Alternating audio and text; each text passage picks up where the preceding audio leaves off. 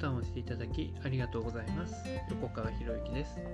このチャンネルは何者でもない人が人も仕事もお金も引き寄せる何者かに変わるための魅力のヒントをお届けしています。今回のヒントは怒りと同時に味わえない感情。というテーマでお伝えをしていきます、まあ、心の中が怒りで占められた時、まあ、怒りという感情で占められている時に同時に味わえない感情があるわけです。ということはその同時に味わえない感情が自分の中にあるのかないのかっていうのを確認できれば自分は怒りの方に染まっているんだなっていうことがわかるわけです。まあ、最近の傾向としてはね、なんかね、怒るのは堂々とした態度だって開き直る人も結構いますよね。でそして、ね、堂々と怒る人を見てね感情を素直に出せる人は素晴らしいとかねだから怒りをストレートに出せる人は素晴らしいんだなんてね言う人もいますけどいやいやそんなことないでしょってその怒りに触れた人は間違いなく自分の中に怒りを生み出してるしじゃあその怒りはどこに行くのかって言ったら大体怒りはあの上から下に流れるものですよね。だ例えば部活で言えば顧問の先生に怒られた。ってなると先輩がお前らのせいだって言って後輩を怒るわけですよね。でその後輩の中でもさらに弱い人のところに怒りは全部ぶつかってくるわけですよ。これ僕すごく経験したんでよくわかるんですけどね。めちゃめちゃ来ましたからね。でもそう考えるとそうしたなんかね部活でのそういう理不尽な経験っていうのは、まあ、こういう話をすることができるようになってるわけだからまあ無駄にはなってないなと思うんですよね。でもその時はものすごく嫌な気分しかしないですけどね。いやだってねまあ部活で起こってることなんてね決して一人の責任じゃないわけじゃないですか。例えば練習の雰囲気が悪かったとかね。まあ、そもそも僕はその部活の時にはなんか役職とかについてるわけじゃなかったんで、ねまあ、練習の雰囲気のこととか一切考えてなかったんですけどね、まあ、そういう態度も良くないですけどね。でも結局そういうねあの不機嫌怒りっていうのが全部自分、まあ、全部とは言わないけど、まあ、自分のところにやってくるわけですよ。で、そうすると何が起こるかっていうと、今度は自分の中にその怒りがたまるわけだから、その怒りをどうしようかなってなるわけなんですよね。でも今振り返ると、その怒りを別に下にぶつけることもなかったなっていうのがあったんで、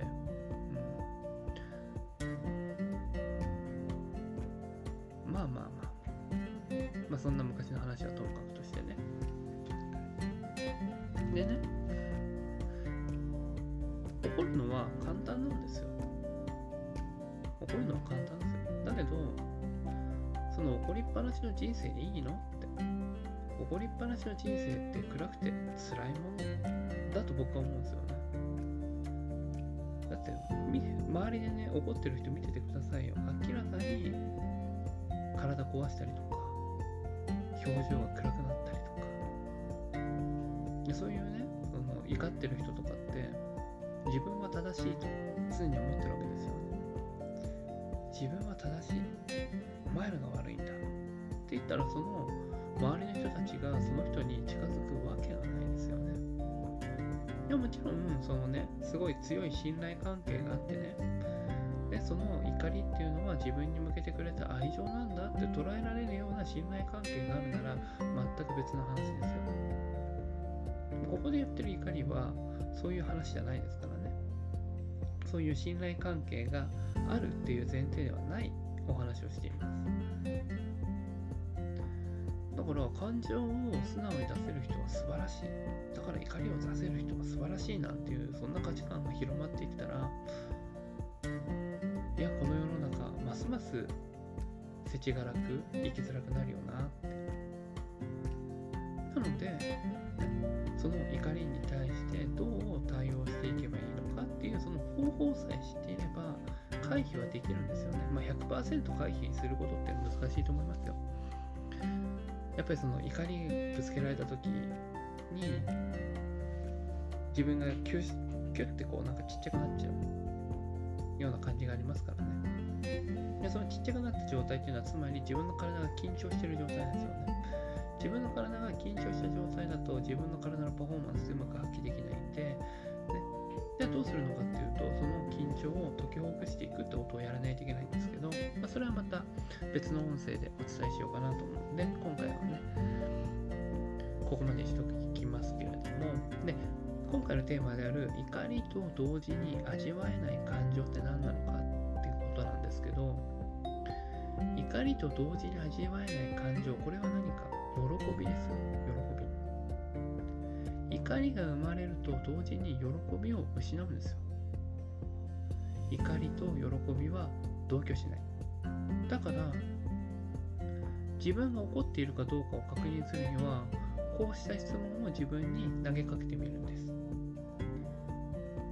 今自分は楽しい。今自分は喜びを感じている。きっとね、まあ、この音声を聞いてくださってるあなたはこの音声を聞けることに喜びを感じてくださっているはずなので怒りなんてないからで、まあ、僕は信じてますけどね。でも逆にね。音声聞いててつまんねえな。ってこれは役に立たねえなって言った時にはこれは怒りが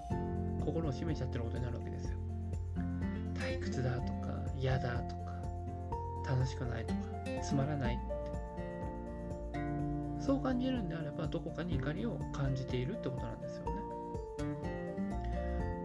だから楽しいとかあ幸せだなとかすごいワクワクしてきたという時には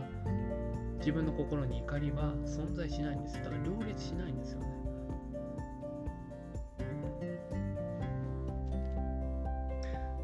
ああなんかイライラするなとかね。そんな風に思った時にはもう自分の中に今怒りがあるからっていう認識をしないといけないんですよ。あなんか暇だな退屈だな。でその裏にあるのは暇だったり退屈な時間を過ごしている自分に対する怒りがあるわけです。よだって楽しいことやってる時に怒るなんてできないですよ人間って。例えばまあこれよくねあのセミナーとかでやってもらうんですけど大きく手を振ってみて笑顔で満面の笑みで 大きく手を振りながら満面の笑みで私は怒ってます私は怒ってますまあ、試しにやってみてほしいんですけどね。いくら口で私は怒ってますって言っても、全然怒りの感情っていうのは出てこないですよね。で、つまりこれは何を言ってるかっていうと、怒りの感情っていうのは体にくっついてるんですよ。体にくっついてる。だから自分が怒っている時の姿勢とか態度とか表情とか。っていうものを認識できるとあ今自分怒ってるな。でも逆に自分が楽しいとかね嬉しいなとかなってる時ってものすごく軽い感じがするんですよね。体がね。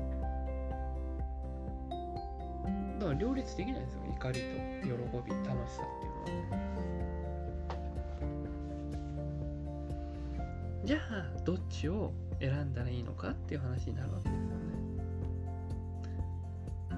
ね怒りを感じたという時は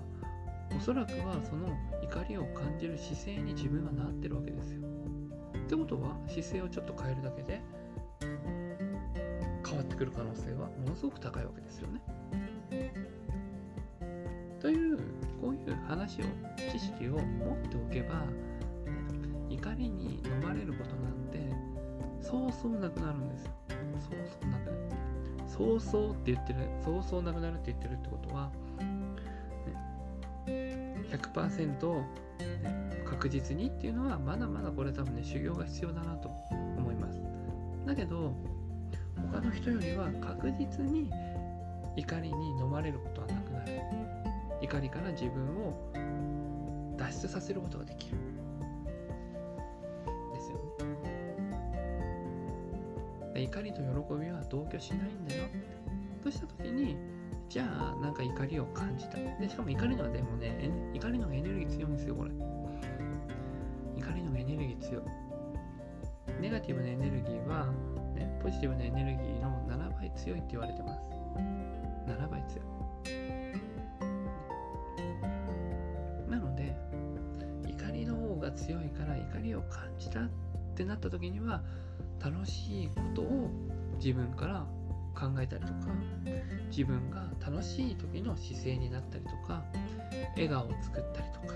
そういうことをやることによって怒りの感情っていうのをなくすことができるんですね。でも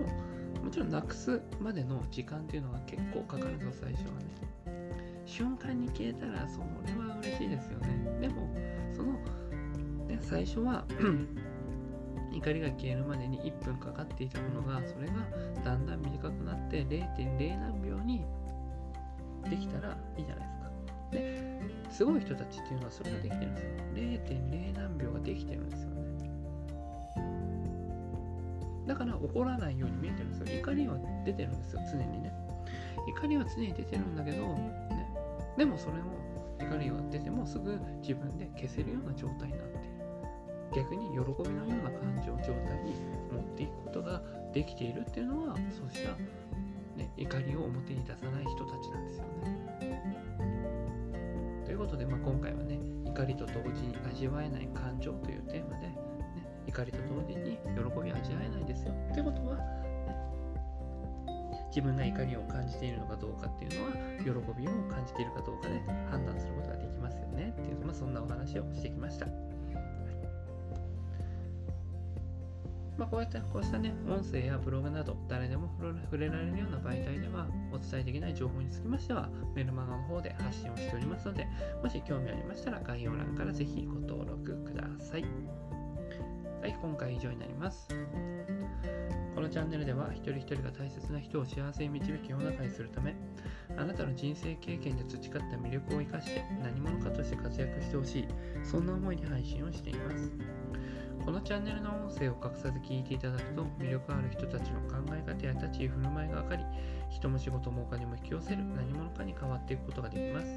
ぜひチャンネルフォローやお友達へのシェアをしていただいて一緒に何者かになることを実現できたら嬉しいです。魅力のヒント今回は以上になります。最後までお聴きいただきありがとうございました。また次回お会いします。横川博之でした。